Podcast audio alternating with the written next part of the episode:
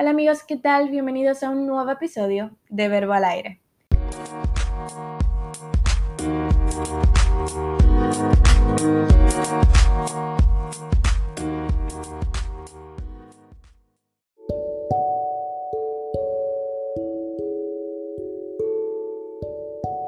Así que en el episodio del día de hoy hablaremos sobre el periodismo digital y por qué es desafiante. Para responder esta pregunta se nos asignó ver el Tech Talk de la periodista Carla Saludowski titulado Periodismo Digital Desafiante, el cual lo pueden encontrar en YouTube. Entonces, ¿por qué el periodismo digital es desafiante? Bueno, se dice que es desafiante porque lo que se presenta o lo que el periodista publica tiene que ir más allá de lo superfluo. Sabemos que en el mundo digital circulan millones de informaciones y el periodista debe luchar por vencer esas informaciones que no siempre son verdad, es decir, vencer las mentiras, las verdades disfrazadas, los memes y todo ese tipo de información que hace que los lectores muchas veces suelen interpretar como no serio casi todo lo que leen en los medios digitales.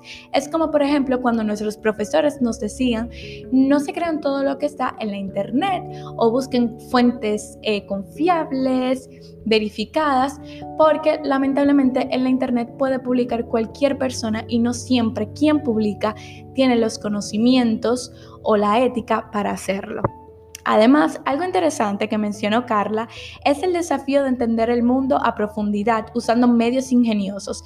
Esto es, que aunque el contenido que produzca un periodista sea entretenido, también debe ser serio y de valor.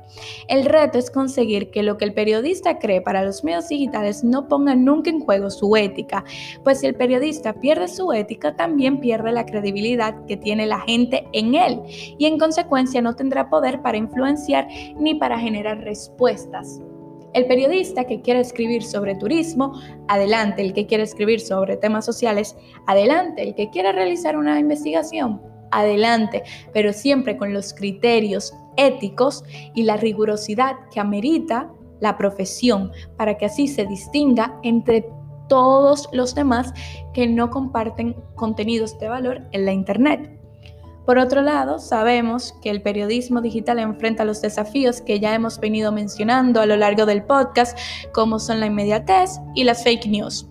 Por último, me gustaría mencionar que siempre y cuando el, periodista preserve sus valores, su ética e independencia y su objetivo sea siempre la verdad, no hay que tener miedo por la evolución y adaptación del periodismo hacia las plataformas digitales.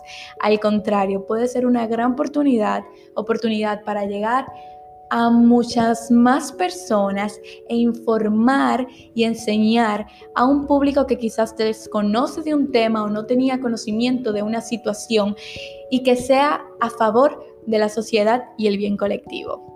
Así que nada, esto ha sido todo por el podcast de hoy. Creo que hoy sí he cumplido y podido respetar el tiempo de cuatro minutos. Entonces, nada, no hablo más, no me extiendo más. Eh, nos vemos en una próxima, en un próximo episodio. Cuídense, los quiero.